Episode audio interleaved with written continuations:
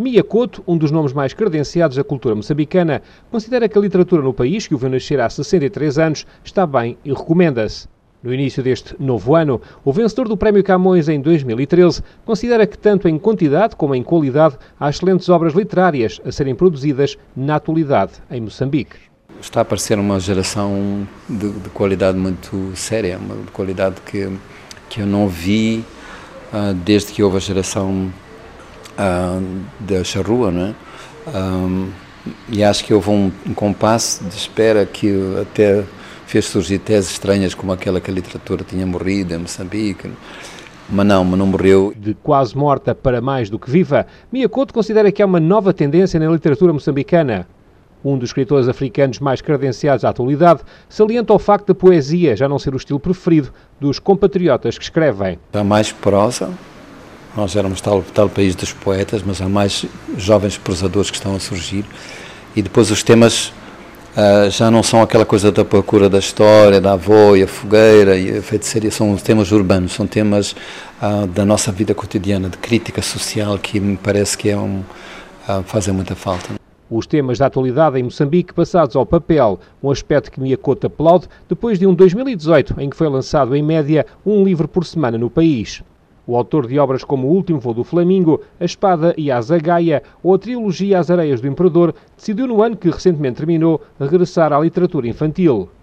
Um género menos produzido, mas muito importante para ajudar a formar o caráter dos futuros homens do amanhã.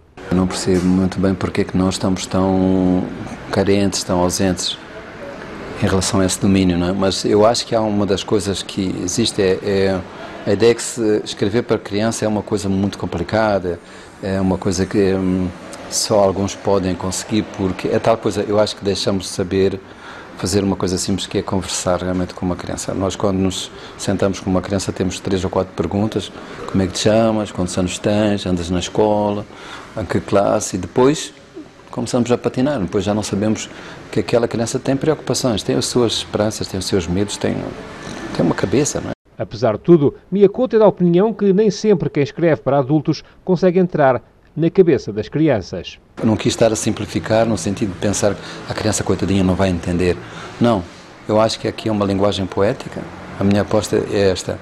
A poesia é uma coisa que as crianças entendem, como os adultos entendem. A mensagem é, é quase encorajar uma certa irresponsabilidade, dizer, não levemos muito a sério essas, essas fronteiras, esses muros que, que inventaram, que separam a poesia da prosa, que separam a literatura infantil da, da literatura juvenil e adulta. Para mim, o que me aterroriza é uh, as crianças não receberem histórias a não ser pela televisão.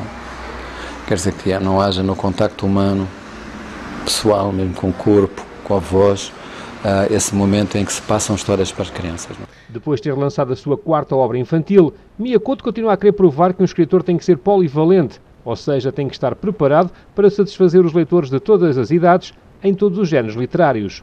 Com votos de uma boa semana, recebo um forte abraço de Pedro Martins a partir de Maputo, a Perla do Índico.